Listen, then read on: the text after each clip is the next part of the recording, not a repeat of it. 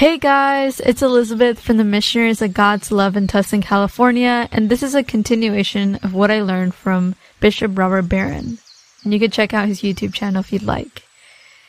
So, I discussed how God did not create us to be in the spiritual journey alone. And that God actually wants us to be in pairs or in a group.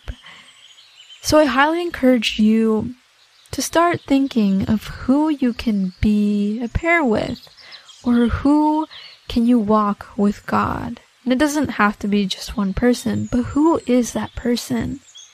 And if you already have a person, maybe just double check if that's the right person to walk with. Are we pushing each other? Are we encouraging each other to grow closer to God?